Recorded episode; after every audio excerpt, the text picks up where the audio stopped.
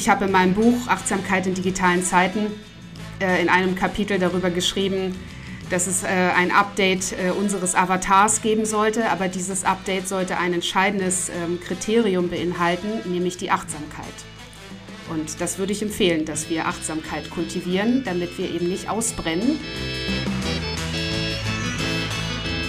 Herzlich willkommen zum Podcast Digital Sense Maker. Wir beschäftigen uns hier ja mit dem Sinn und dem Unsinn hinter der Digitalisierung. Und der Digitalphilosoph und Innovator Ray Kurzweil, der spricht vom Accelerating Return.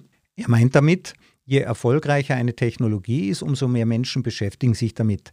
Und je mehr Ideen diese Menschen liefern, umso schneller wird eben die Entwicklung. Das gilt für den Flug genauso, der die Ausbeute an Kalorien pro Quadratmeter vervielfacht hat. Das gilt aber genauso für das Buch und für die Dampfmaschine.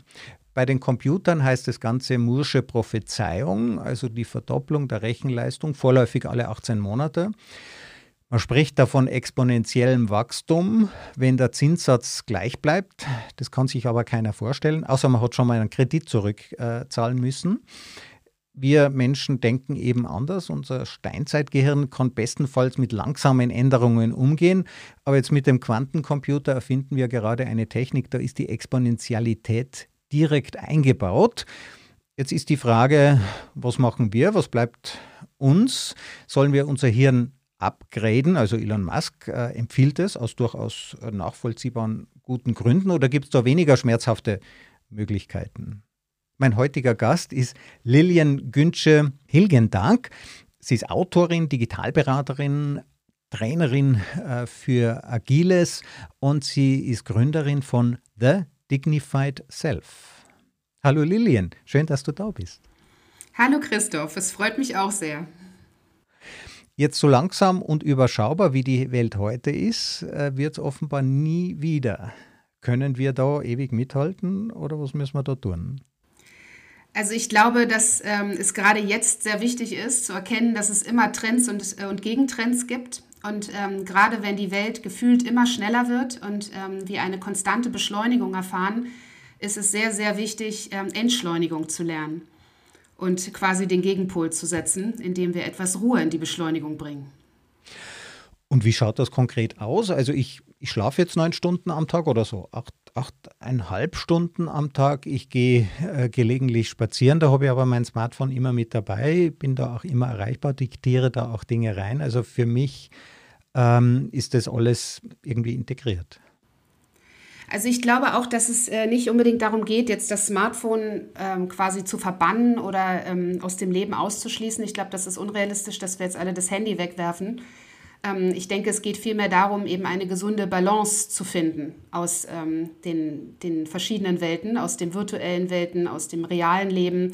Also das Beste aus den zwei Welten quasi zu, ähm, zu definieren. Und ich glaube, das ist möglich, indem wir eine Bewusstseinsschärfung etablieren. Ähm, eine digitale Bewusstseinsschärfung, aber auch eine persönliche Bewusstseinsschärfung, ähm, indem wir halt sehr, sehr bewusst äh, wahrnehmen, was wir tun, was wir erleben, was wir denken und ähm, im Jetzt sind und nicht immer gefühlt in, in der Zukunft.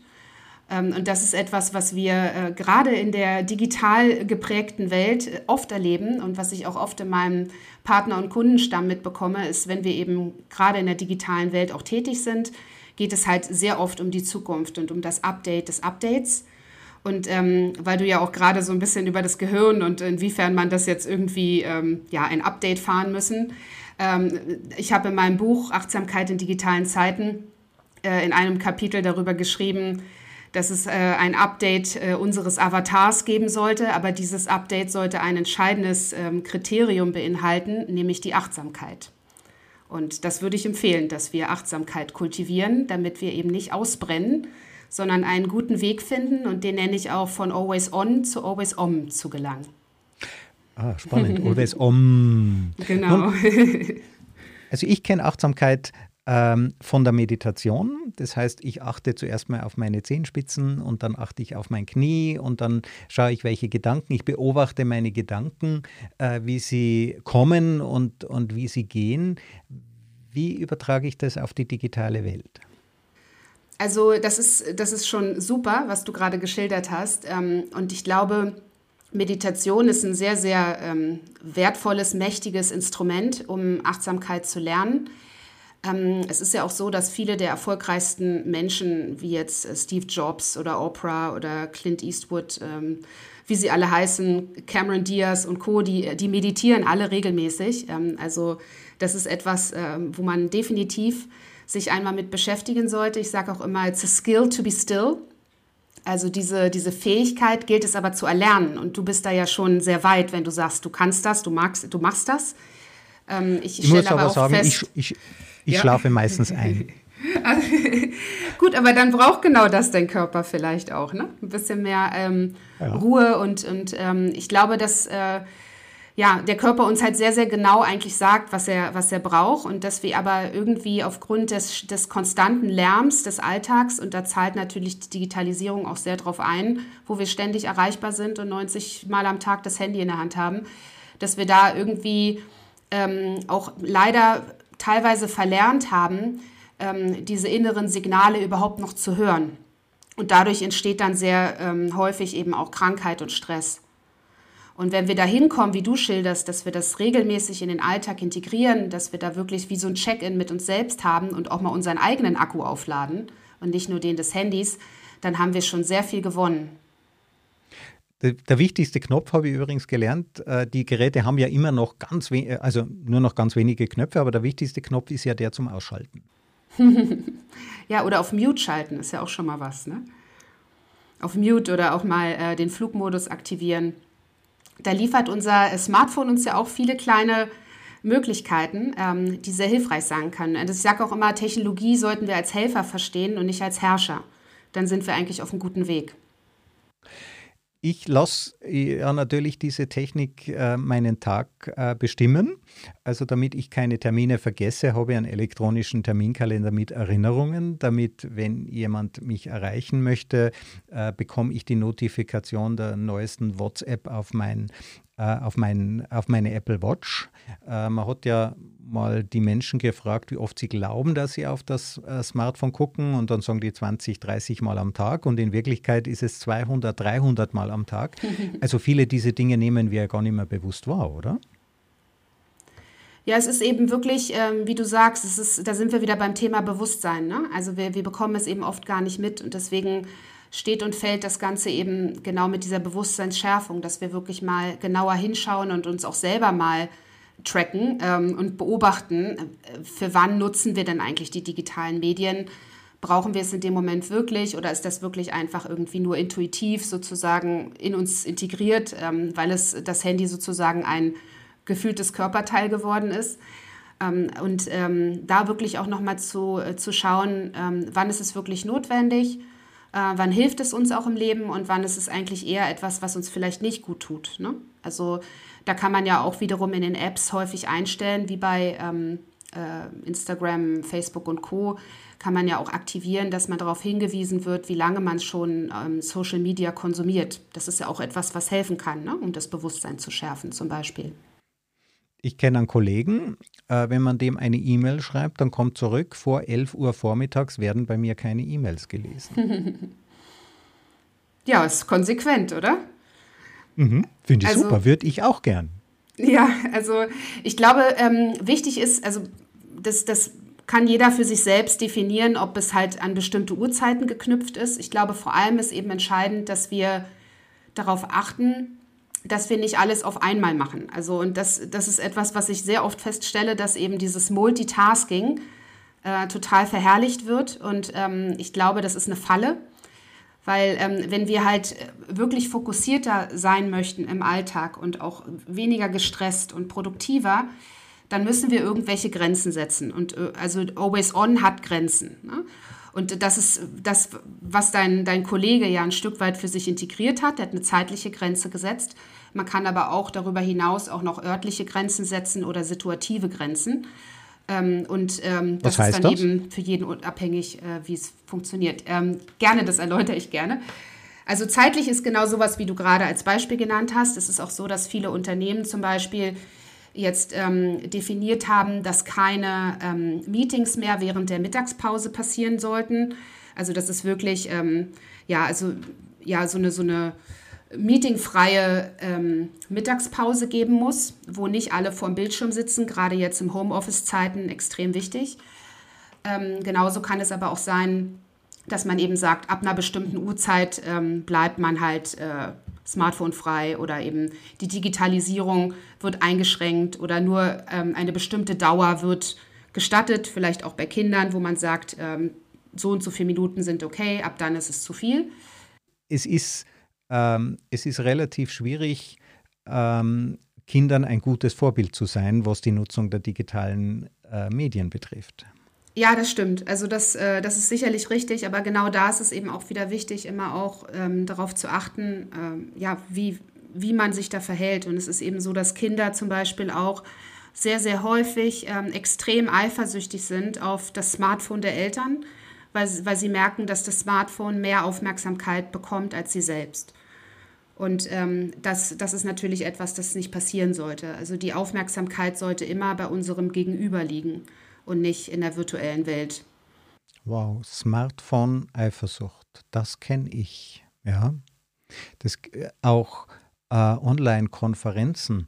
Eifersucht, äh, die dann ganz gerne äh, gecrashed werden, ja, also wo die Kinder dann gerade singen müssen, wenn ich ähm, jemanden, der gerade mir wichtig ist, ihnen natürlich nicht an der Leitung habe. Ja, das ist natürlich einfach ein Zeichen von, hey, ich will Aufmerksamkeit, ähm, ich bin auch noch da, ne?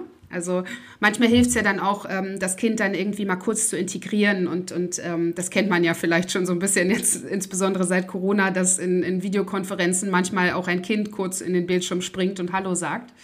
Ähm, und ich glaube, das ist besser, sowas dann mal zu machen und quasi dem Kind zu zeigen, hey, guck mal, das ist das, was Mama und Papa gerade machen, so sieht Arbeit aus.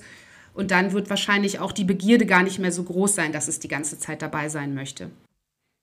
Jetzt haben wir über die zeitliche äh, Begrenzung gesprochen, die räumliche Begrenzung. Was gibt es noch? Die räumliche, da möchte ich noch was zu ergänzen. Also es gibt eine Studie, die sehr interessant untersucht hat, wann wir am produktivsten sind. Ähm, wenn das Smartphone direkt neben uns liegt, wenn es in der Tasche sich befindet oder im anderen Raum. Und äh, es ist natürlich so, tada, dass wir am produktivsten sind, wenn das Smartphone in einem anderen Raum ist. Insofern ist das die räumliche Komponente, ähm, dass wenn wir etwas Wichtiges zu erledigen haben, empfehle ich, das Smartphone wirklich woanders hinzulegen, was einfach daran liegt, dass wir sonst sehr häufig abgelenkt werden. Und es reichen schon knapp drei Sekunden Ablenkung, um uns halt zurückzuwerfen in der Produktivitätskurve. Und wenn eine E-Mail kommt, brauchen wir circa 20 Minuten, um überhaupt wieder ähm, die Zeit einzuholen, die wir dadurch verloren haben, weil wir einfach unser Gehirn das erstmal wieder verarbeiten muss. So, das sind alles so räumliche Faktoren, die uns helfen können. Und situative sind wirklich solche, dass wir sagen, in bestimmten Situationen wollen wir diese und jene digitale Nutzung ähm, akzeptieren oder eben nicht akzeptieren. Also das mhm. kann man zum Beispiel auch in, in Teams, ähm, in, in verschiedenen Projekten gemeinsam definieren, dass man halt darüber spricht, äh, wie bestimmte Tools genutzt werden, ähm, auf, auf welchen ähm, Kanälen man eben Chats äh, äh, erlaubt oder eben nicht und mit wie vielen Kanälen man arbeiten möchte ähm, oder auch in Meetings, ob man da generell ähm, äh, definiert, dass alle Laptops zugeklappt sein müssen oder vielleicht nur der Redner den Laptop offen haben darf ähm, oder eine weitere Person, die Notizen macht. Also das sind so situative Sachen, ne? wo man halt nicht so dogmatisch sagt, es ist immer zu der Uhrzeit und es ist immer in dem Raum, sondern es ist halt situativ bedingt. Da muss man allerdings auch sehr diszipliniert sein. Und die Schwierigkeit ist ja, man möchte ja auch mitschreiben. Also ich kenne das auch von meinen Studenten, die haben alle immer den Laptop offen. Ja, äh, mhm. und behaupten dann auch, sie schreiben mit und äh, da wird natürlich auch gelegentlich, auch. Mal, gelegentlich einmal E-Mail beantwortet, fürchte ich, oder womöglich sogar auf Facebook gesurft. Ja, das ist, äh, das können wir natürlich nicht komplett kontrollieren. Ne? Also ich glaube aber, dass äh, man auch da wieder Regeln gemeinsam definieren kann, ähm, wo man sich zum Beispiel gemeinsam darauf einigt, dass man äh, ja eben sich selbst jetzt diese Zeit schenkt, fokussiert an bestimmten Themen zu arbeiten und dann wiederum auch äh, gemeinschaftlich entschließt, wann es möglich ist, dass jeder jetzt auch mal äh, Zeit hat, irgendwie E-Mails zu beantworten oder so. Weil klar haben wir solche ähm, dringenden Themen und, und ähm, andere äh, äh, empfinden wir aber auch nur als dringend und sie sind es nicht wirklich. Ich war mal eine Zeit lang in so einem Schweigeretreat, wo wir eben auch gebeten wurden, ähm, keine Medien zu nutzen, also weder digital noch analog. und uns einfach nur auf uns zu fokussieren, also so ein Vipassana Retreat, Meditation. Ähm, und äh, ich dachte auch, Mann, also da geht ja die Welt unter, wenn ich jetzt irgendwie mal so zwei Wochen offline bin. Aber ehrlicherweise passiert das nicht. Und du kannst immer den wichtigen Menschen im äh, beruflichen und privaten Umfeld sagen, ähm, wo sie dich im Zweifel in einem wirklich dringenden Notfall erreichen können. Ähm, und dann rufen sie halt auf dem Festnetz an, ne? im ganz klassischen Sinne zum Beispiel. Wie war die Rückkehr nach diesem Retreat? War das ein Rückfall? Ähm, also es war auf jeden Fall äh, überwältigend danach. Also ich, ich habe da unheimlich viel gelernt. Das war ein sehr, sehr, äh, ja, ich, ich sag mal so, es war nicht ganz schmerzfrei für mich emotional, weil ich fand das schon auch eine sehr, sehr große Herausforderung, dieses Retreat. Ähm, und weil man eben auch wirklich merkt, äh, das ist so ein bisschen wie so ein Entzug am Anfang, ne? wenn man halt irgendwie das, das, äh, das Handy nicht dabei hat, irgendwie gar nicht so mal schnell das in die Hand nimmt und mal guckt, was ist denn da so los oder hat der und der geantwortet. Ähm, und das hört aber so nach zwei, drei Tagen auf, das wird dann besser, habe ich festgestellt. Ähm, und dann empfindet man es mit der Zeit oder sowas, zumindest bei mir, auch irgendwie gar nicht mehr als so wichtig ähm, und ähm, fängt wieder an, sich so ein bisschen mehr auf das Wesentliche, Wesentliche zu besinnen. Und was ich auch festgestellt habe, ist, dass ich halt viel, viel intensiver äh, Dinge wahrgenommen habe. Also ich habe hab, äh, dadurch, dass ich nicht immer meine Sinne gefühlt an Smartphone outgesourced habe, habe ich äh, wieder viel intensiver meine fünf Sinne wahrgenommen. Und da geht es ja auch viel drum in der Achtsamkeitspraxis, ne? wieder viel bewusster zu sehen, zu riechen, zu fühlen, zu schmecken. Und ähm, das ist halt äh, gerade wenn man mal auf so ein Schweigeretreat geht, etwas, was, äh, ja, was man ganz toll erleben kann. Und das ist etwas, was ich danach dem Retreat wirklich versucht habe, auch weiterhin in den Alltag zu integrieren und immer wieder dann so, ja, so kleine Off-Times in meinen Alltag integriert habe, auch wenn es wirklich nur 10, 15 Minuten zwischen Terminen sind, wo ich aber einfach wirklich mal alles ausmache und irgendwie mal kurz durchatme und mal so einen kurzen Check-in mit mir selbst mache. Wie geht es mir? Wie fühle wie fühl ich mich gerade? was brauche ich, was macht mich glücklich, was, was macht mich unglücklich. Ne? Also wirklich da mal kurz in sich hineinfühlen. Ähm, danach ist man nämlich meistens auch wieder sehr viel gestärkter und fokussierter. Du hast jetzt gesagt, Gefühle outsourcen ans Smartphone. Wir verwenden diese Geräte ja auch zur Steuerung unseres, unseres Wohlbefindens. Das macht ja gerade die Attraktivität aus. Ähm, ja, also ich bin, ich bin auch überhaupt kein ähm, Mensch, der jetzt die Technologie verteufeln möchte. Ich bin da ein großer Fan von. Ich glaube, wie gesagt, nur, dass es alles eben äh, ja, in Maßen. Ne? Also ich glaube halt auch nicht unbedingt an den Erfolg einer Nulldiät, sondern eben daran, dass ähm, ja, die gesunde Balance äh, und ein gesundes Essen sozusagen äh, dazu führt, dass man äh, seine Erfolge erreicht. Und genauso ist es eben auch in der Mediennutzung. Also wenn ich da ähm, bestimmte Dinge gerne konsumiere, weil sie mir Freude bereiten, ist das ja vollkommen fein, äh, solange ich eben nicht äh, die Welt um mich herum vergesse. Oder solange ich eben nicht ähm, wirklich vergesse, auch mal auf mich selbst Acht zu geben und meinen eigenen Akku aufzuladen. Und das ist ja gerade die Tücke an diesen Dingen. Sie sind Teil unseres Alltags, unseres, äh, un, unsere, unseres Privatlebens, Teil unseres Berufslebens. Also nimmt man andere Drogen, äh, da kann man sagen, gut, äh, da, ähm, ähm, dem entziehe ich mich vielleicht, ja. Aber, aber hier ist ja die Versuchung täglich mit dabei. Wie, wie widersteht man denn? Ähm, wie widersteht man äh, quasi dem Gefühl, dass man jetzt das Handy zucken möchte, meinst du? Mhm. Ähm, vielleicht manchmal, indem man einfach auch äh, andere Glücksmomente noch ins Leben integriert. Ne? Also ähm, ich, ich, ich, glaube ja an die äh, sieben Ebenen der Achtsamkeit. Das ist etwas, was ich in meinem Buch erörtert habe. Ähm, und äh, da gibt es verschiedene Ebenen, die wir in unseren Alltag integriert haben, also integrieren können. Es gibt zum Beispiel die Ebene der Stille, da wäre die Meditation ein Weg.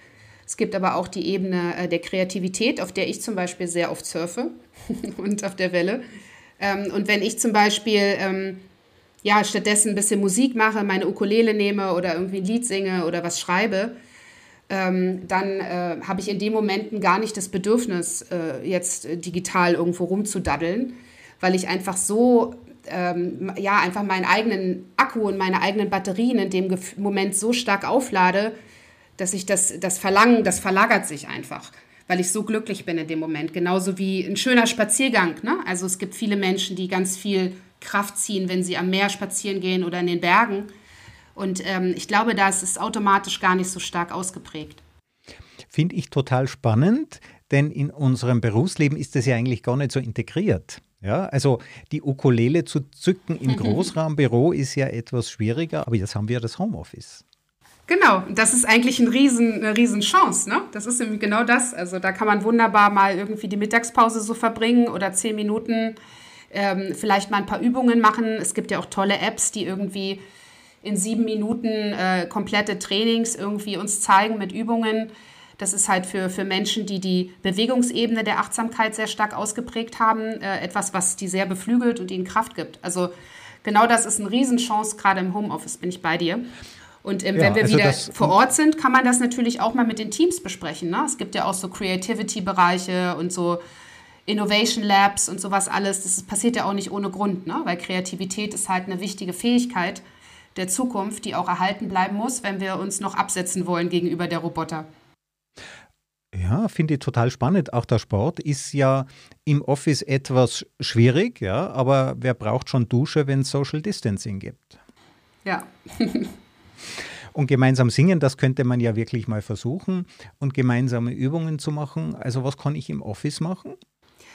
Ähm, na, du könntest auf jeden Fall ein paar Übungen, ne, wo, wo man einfach mal so ein bisschen seinen Körper dehnt, den Hals streckt, mal aufsteht, sich wieder hinsetzt, mal ein paar Schritte läuft. Ich sage auch immer, dass das achtsame Gehen zur Kaffeemaschine, ne? dass man wirklich mal ganz bewusst jeden Schritt nimmt und ähm, irgendwie äh, den, den Boden wahrnimmt unter den Füßen die Haptik des, des, des Stuhls fühlt, zwischendurch ähm, eben auch mal Luft reinlässt, mal an die frische Luft geht. Man kann zum Beispiel auch Termine ähm, nach außen verlagern, ja, da ähm, ein Walk and Talk machen, wie das äh, gerne in den USA genannt wird, was amerikanische Unternehmen sehr gerne machen, weil man eben gerade in der Bewegung an der frischen Luft auch ganz andere ähm, Ideen und, und Qualitäten von Gesprächen erreichen kann. Das sind jetzt nur so spontan ein paar Ideen. Die Ebenen der Achtsamkeit, was bei mir hängen geblieben ist, ist die Ebene der Bewegung. Was gibt es noch für Ebenen? Es gibt zum Beispiel auch noch die Ritualsebene der Achtsamkeit. Da geht es eben darum, äh, feste Rituale ins Leben zu integrieren, die ähm, uns helfen, quasi Bewusstseinsanker zu etablieren. Ähm, und das äh, ist zum Beispiel so eine Dankbarkeitsübung, ne? dass wir halt uns aufschreiben, kleine Momente, für die wir heute dankbar sind das können aber auch ähm, Rituale des agilen Arbeitens sein, wo ich ja persönlich Fan und Coach für bin, dass ähm, man eben auch äh, Retrospektiven durchführt, ne? wo man halt immer mal wieder zurückguckt und sagt, okay, wie war denn jetzt eigentlich, wie waren denn jetzt die letzten zwei, drei Wochen unserer Zusammenarbeit? Lass uns doch mal offen und wertschätzend, empathisch darüber sprechen und schauen, wie wir also, gemeinsam besser werden können. Das ist auch ein Ritual. Also sich zu fragen, was haben wir gut gemacht, wo können wir besser werden, was haben wir mhm. gelernt.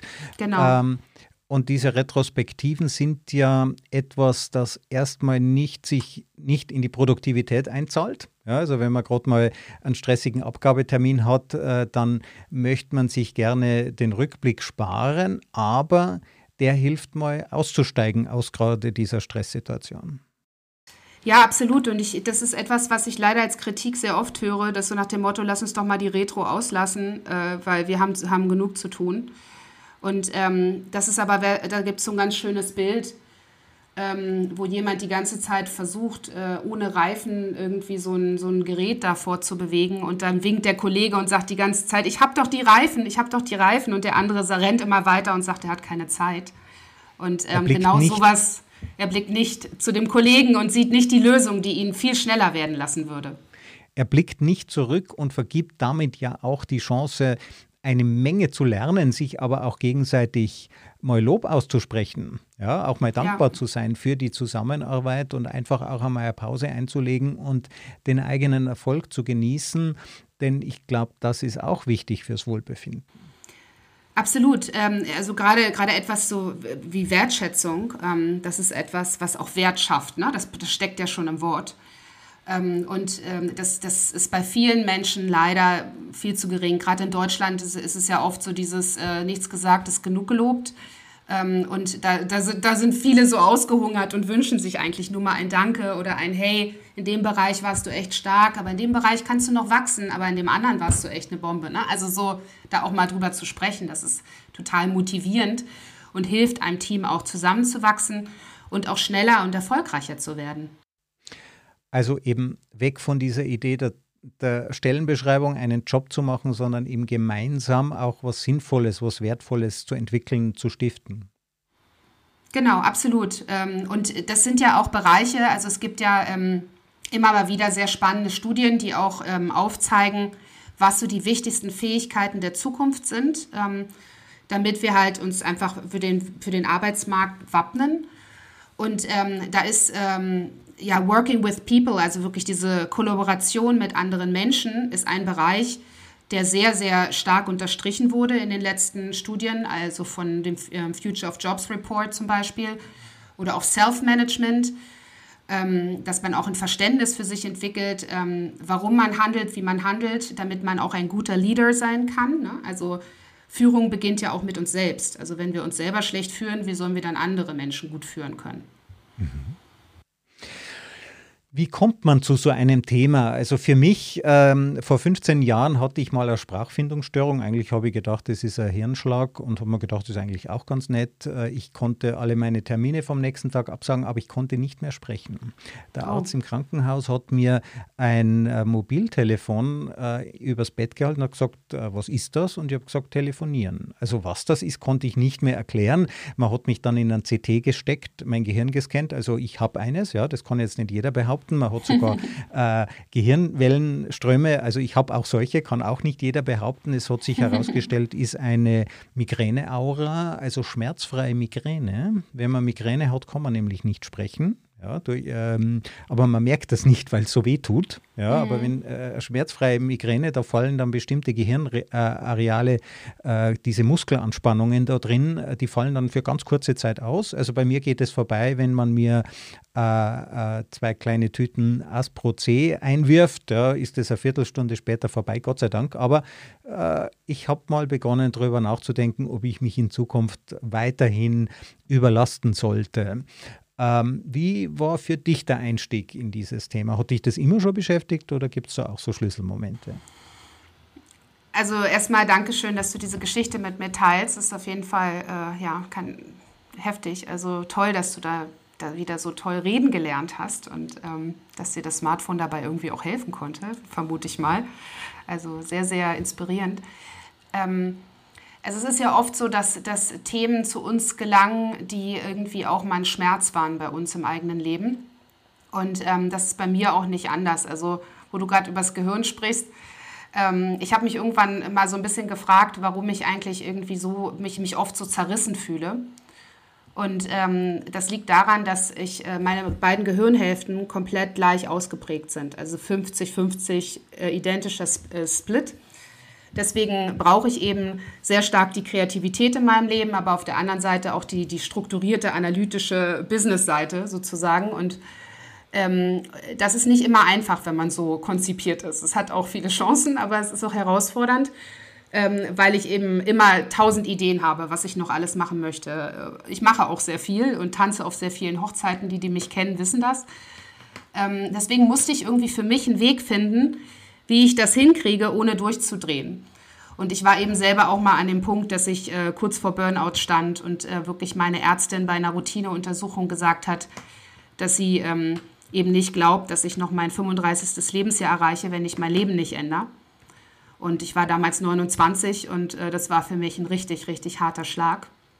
Ähm, und äh, ja, dann habe ich irgendwie angefangen, sehr viel zu ändern in meinem Leben und äh, bin damals aus meiner Führungsposition in der Unternehmensberatung äh, rausgegangen und habe ähm, ja erstmal so ein bisschen angefangen, ja, mich auf so eine Achtsamkeitsreise zu begeben, ne? herauszufinden, was ist das eigentlich und wie, was gibt es eigentlich für Wege, wie man irgendwie innere Balance und Ruhe finden kann und trotzdem in einer beschleunigten Welt lebt.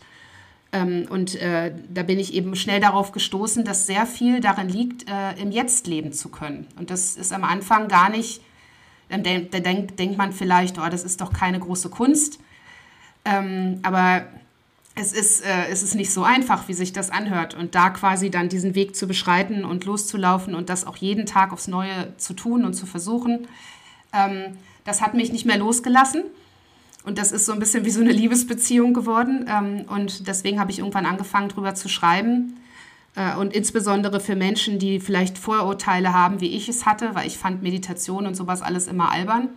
Yoga-Kurse fand ich auch blöd. Also ja, ich war da nicht so der, äh, ich sag mal so, der, der einfache ähm, Einstieg ähm, bei mir und ähm, deswegen kenne ich das sehr gut, wenn man da, wenn man da auch Zweifel hat und Vorurteile und gerade solche Menschen versuche ich auch auf ihren Weg dann auch zu begleiten, weil es mir eben sehr hilft jeden Tag und ich habe dadurch ähm, wieder mehr Gesundheit in mein Leben integriert. Äh, meine Werte sind alle super. Ich habe wieder äh, ja, sehr viel Freude, habe mich selbstständig gemacht vor zehn Jahren ähm, habe dann eben mein Buch veröffentlicht zu dem Thema Achtsamkeit in digitalen Zeiten und darüber sehr viele tolle Menschen kennengelernt.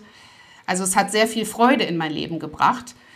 Ähm, und ja, bin, bin eben sehr, sehr ausgeglichen, obwohl ich immer noch sehr viele verschiedene Dinge tue und, und ähm, weiterhin viele Bereiche abdecke. Also ich habe mich da jetzt nicht eingegrenzt, ich habe es einfach nur anders für mich äh, interpretieren gelernt, indem ich eben eins nach dem anderen tue und nicht alles auf einmal zur gleichen Zeit. Und das ist, glaube ich, der, die Quintessenz, die ich immer wieder nur jedem ans Herz legen kann. Und jetzt, du hast also äh, eine Karriere in einem Konzern aufgegeben. Ähm, und wenn ich das richtig verstehe, du bist jetzt eigenständige, selbstständige Beraterin. Ja. Das heißt, ähm, du äh, stehst wirklich mit deiner eigenen Existenz für deine Idee ein. Was könnte es auch äh, äh Schöneres geben, wie wirklich Verantwortung für das zu übernehmen, für das man steht? Und was ist das? Ähm, also ich brenne letztendlich für, für die Themen Achtsamkeit, Agilität ähm, und Live-Design. Also dass wir eben ein, mein, mein Lebensmotto ist, ähm, ein Leben zu kreieren, von dem wir keinen Urlaub brauchen. Und dafür brenne ich. Urlaub, Ur Urlaub ist ja eine sehr junge Idee. Also die alten Ägypter wären ja nie auf die Idee gekommen, nach Persien zum Skifahren äh, zu gehen. Damals gab es ja dort Schnee. Äh, wir brauchen das eigentlich nur, weil wir uns überfordern. Ja, oder? genau.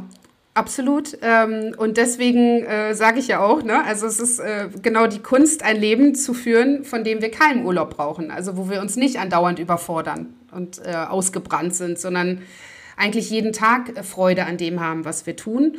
Und klar gibt es mal einen Tag, der ist schöner und mal einen Tag, der ist weniger schön, ist ja normal.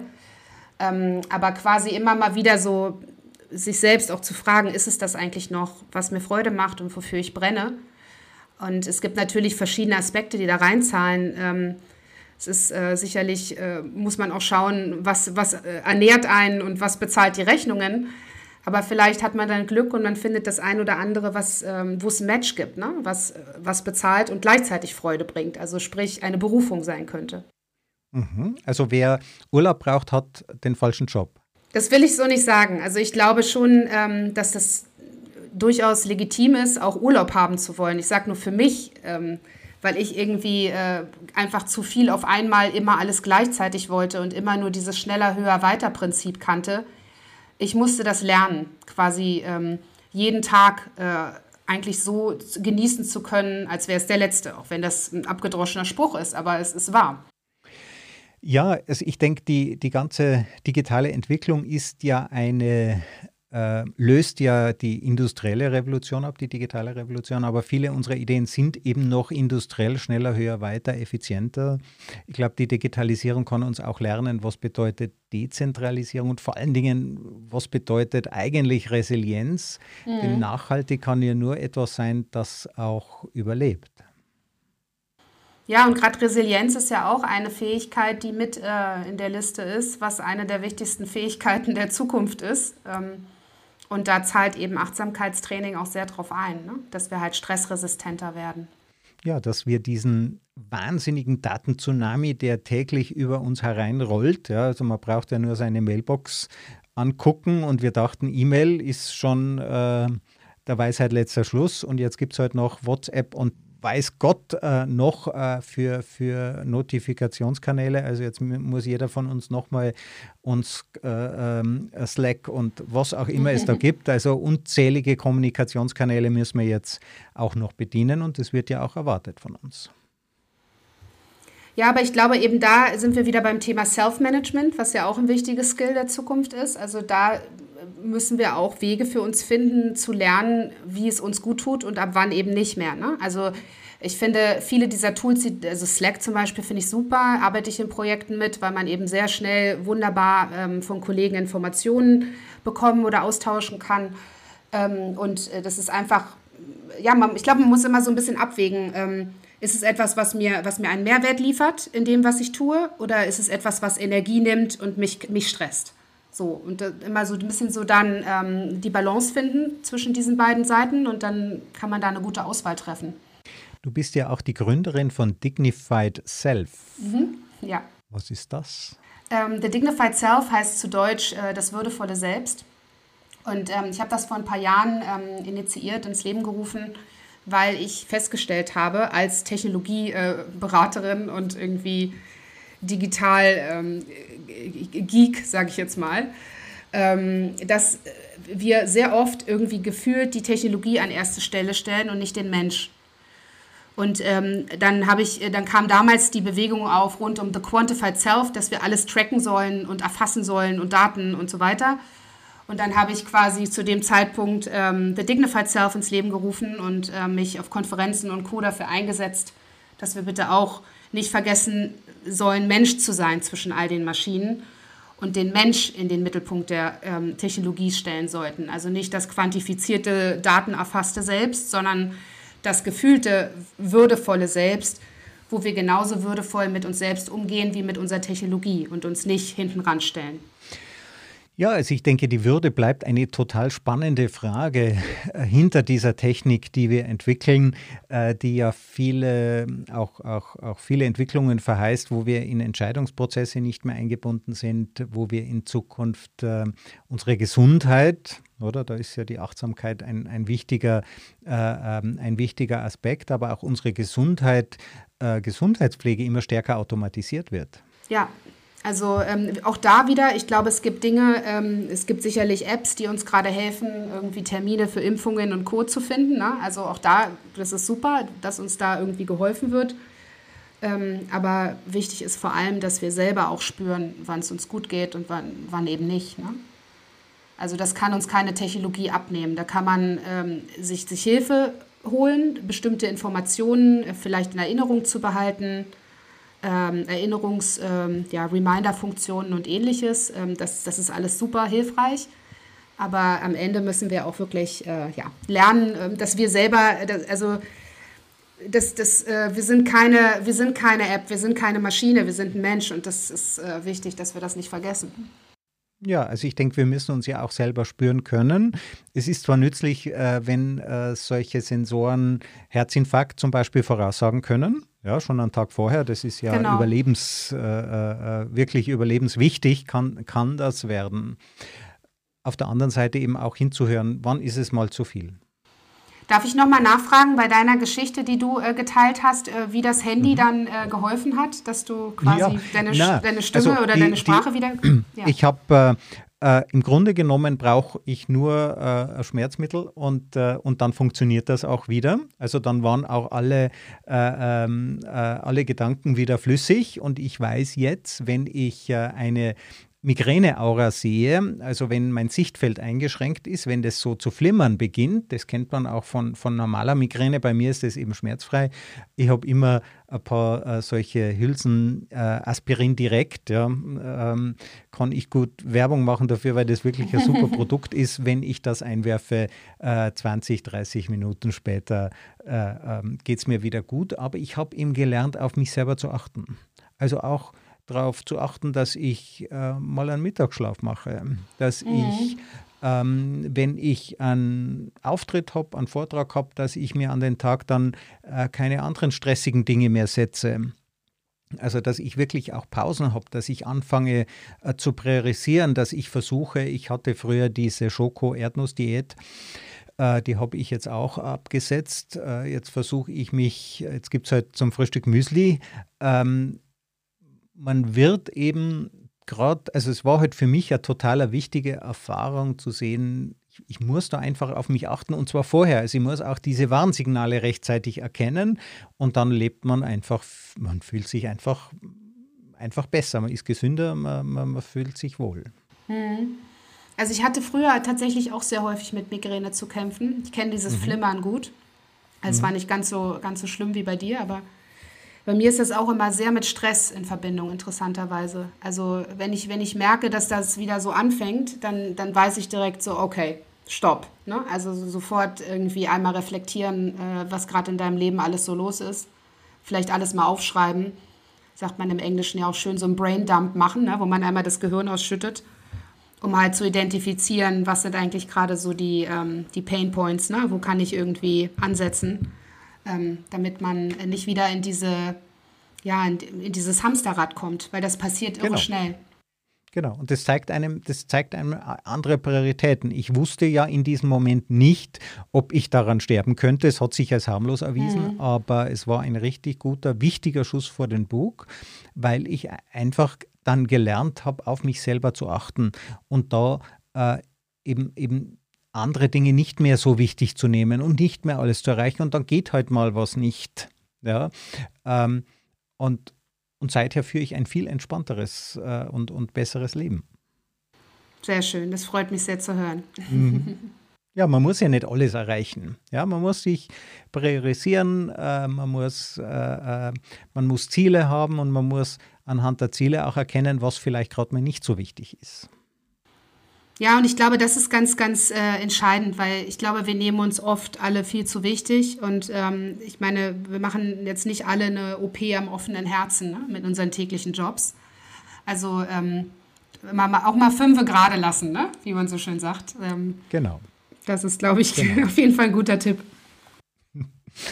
Ja, Lilian, vielen herzlichen Dank, dass du Gast bei mir im äh, Podcast warst. Wir haben äh, sehr viel von äh, dir gelernt. Wir haben über die äh, sieben Ebenen der Achtsamkeit gesprochen. Wir haben auch äh, darüber gesprochen, dass man diese Geräte ausschalten kann, äh, dass ähm, Urlaub ein interessanter Indikator, nicht, dass man keinen Urlaub machen sollte, natürlich sollte man Spaß haben, aber ein interessanter Indikator dafür ist zu sehen, ob man wirklich etwas macht, was einem was einem liegt, was einem wirklich Spaß macht, was einen erfüllt. Also es geht nicht um die Balance äh, zwischen Leben und Job, sondern eben um die Integration. Man hat ja nur dieses eine Leben und, und mhm. das sollte man dann auch achtsam und gut leben.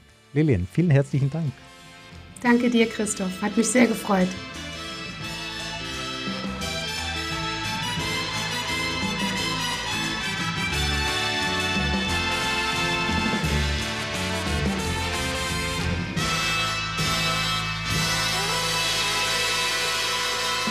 Diese Folge wurde präsentiert von Auf Wellenlänge.